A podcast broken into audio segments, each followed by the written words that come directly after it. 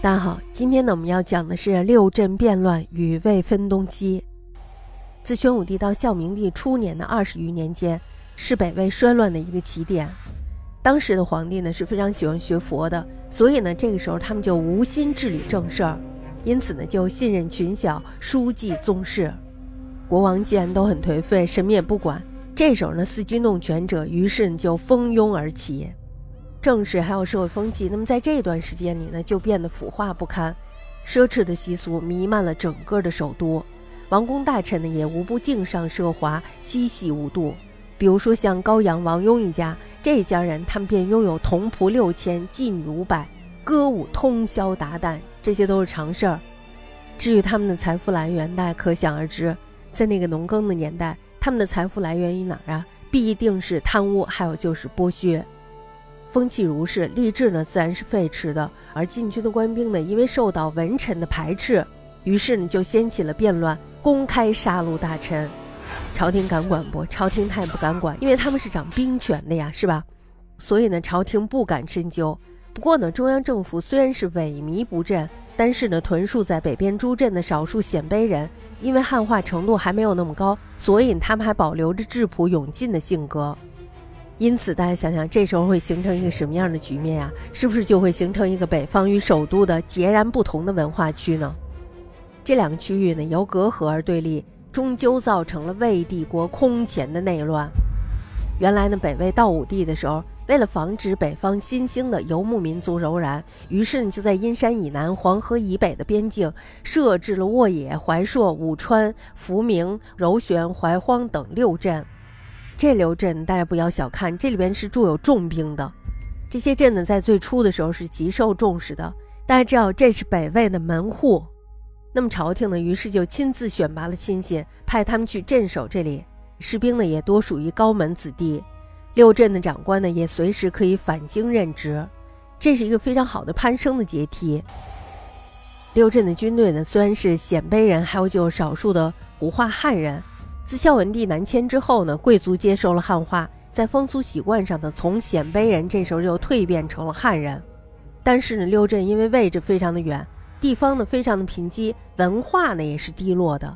那么这时候镇里的人呢，仍然保持着鲜卑原始的习俗。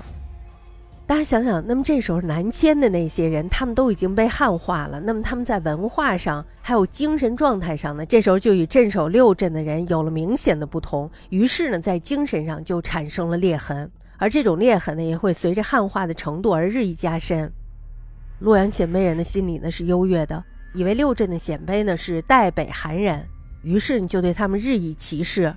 大家想想，其实就是因为他们见的多了，享受的多了，是吧？所以呢，这时候他们产生了那种优越感。另外，再加上这个汉文化的作用，他们就觉得他们比六镇的鲜卑人高上一等。所以呢，昏宦均不平等，以至于六镇鲜卑的社会地位大为降低。六镇的子弟的出路呢，也备受抑制。我们大家想想，在京城的那些人，他们占了最好的资源，是吧？如果一旦占了这个资源的话，那么谁还愿意放手呀？没人愿意放手，没人愿意腾坑。那么就这样世世代代的就接传了下去。六镇它是在天子脚下之外的，所以呢，就是由于它离天子太远了，那么这时候呢，很多便宜它是占不上的。你要给他写封信，都得快马加鞭好几天。久之呢，就形成了洛阳集团与六镇集团的尖锐对立。六镇呢是愈分既久，于是呢就爆发了不可收拾的大叛乱。梁普通四年，就公元五百二三年之后，六镇暴动风起，怀荒镇呢首先举旗造反，继而呢是沃野镇民破六韩八陵，野居数众，杀镇将而叛。那么到了七年，就公元五百二十六年，过了三年的时间，这时候呢他们的叛乱被平定了。自破六韩乱纪，六镇的胡汉之民呢也开始纷纷响应，北边呢几乎成为了盗贼的天下。主要叛乱的集团西有莫哲念生、莫吉丑奴等，起兵秦陇，寇掠关中；东有杜洛州贤修理等盘踞幽蓟；东晋的乱民则归了葛勒，横行河北。这是乱军中最为强健的一支，但是他们的势力虽然强大，可是呢尚不足以颠覆魏氏的根本。那么当他们一个一个的被消灭以后呢，魏氏的内部却遭遇了连续的骨肉惨变以及宫廷纷争。而招致尔朱荣以及高欢的兵乱，这就造成了魏氏的严重分裂。而朱荣氏他们是鲜卑的豪酋，累世受封，显贵已久。他们于六镇乱起时呢，镇守晋阳，也就是今天的山西太原市。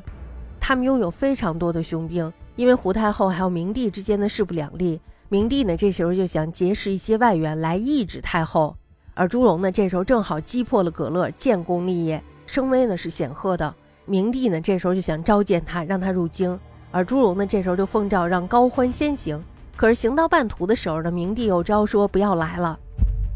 在梁大通二年，就公元五百二十八年的时候，太后的党羽郑言呢，这时候就把明帝给杀了。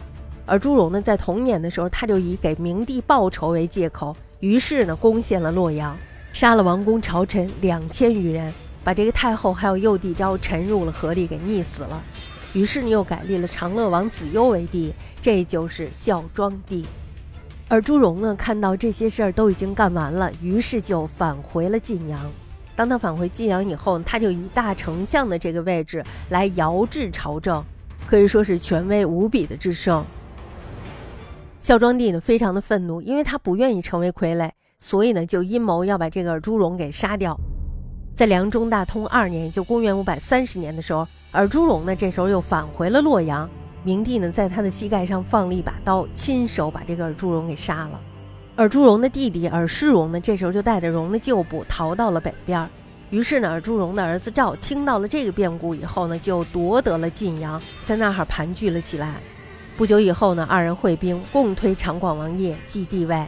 随后呢，这个赵就带着轻骑偷袭了洛阳，于是呢，弑杀了孝庄帝。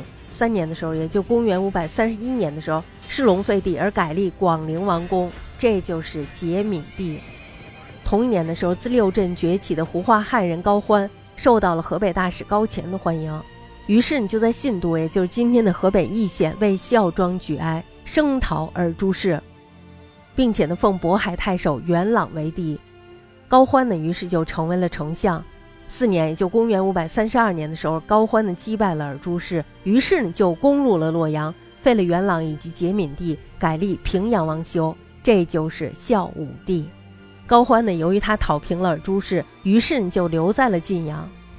高欢呢，对汉人自称是渤海氏族高氏的子孙，因为累世居住在怀荒镇，于是呢就被胡化了，与鲜卑的风俗非常的相同。他的武力呢，主要是由并州的六镇流民所组成，其他的部众呢，则坚守着鲜卑的旧习，以杀夺为能干，以凶暴为英雄，可谓是骁勇无比。孝武帝呢，因为被他所制衡，所以呢非常的怨愤，于是就和镇守关中的贺拔岳结盟，伺机而动。高欢呢这时候知道了这些事儿以后，就先发制人，于中大通六年，就公元五百三十四年的时候，他又把这个贺拔岳给杀了。孝武帝呢，于是就让宇文泰继续统领越军，镇守关中，这样呢，这个宇文泰的这支部队呢，就成为了他的外援。宇文泰呢是尔朱氏的旧部，属于匈奴一族的。他们是世居在武川镇的。那么在同一年的时候呢，孝武帝就下了一封诏书，上面写的呢都是高欢的罪孽。高欢呢这时候非常的生气，于是他就率领着军队南下攻打洛阳。孝武帝呢于是就逃到了长安，投奔宇文泰。高欢呢追了半天没有追到，他非常的懊悔，非常的失望。为什么呀？就是因为他平白失去了一个挟天子以令诸侯的良机。结果呢，还增加了宇文泰这样的一个政敌。于是他就立了清河王旦世子善建，对这个世子他非常的恭敬。这就是东魏的孝敬帝，并且呢迁都于邺。为什么要迁都呢？主要是为了好控制。孝武西奔以后呢，不久就被宇文泰给杀了。南阳王宝炬呢，这时候就受到了宇文泰的扶持，成为了西魏文帝，以至于呢魏氏正式分裂为东西两国。两国的政权呢，分别落在了高氏还有宇文氏的掌控之中。两个皇帝呢，也都成为了傀儡。不久以后呢，便分别被二世所篡。魏呢，自分裂成东西两国之后，大致上呢，就沿着今天的山西、陕西一直往南的一段黄河为界。东魏呢，占有了这段黄河以东以及淮水以北的地盘；西魏呢，则占有了黄河以西以及秦岭以北的地盘。这也就是所谓的关陇地区。两国之间的彼此战争不息，洛阳附近的黄河南北地带便成为了当时的主要战场。因此呢，这一带地区所受到的破坏是非常剧烈的。这就我们今天讲的六镇变乱和未分东西。原本想象的是这个汉化是有好处的，但是呢，没有想到汉化之后，他们却沾染了汉人的不良习气。那么这种不良习气呢，造成了胃的分裂，太可怕了，是吧？一种思想，一种习惯，竟然造成了一个国家的分裂。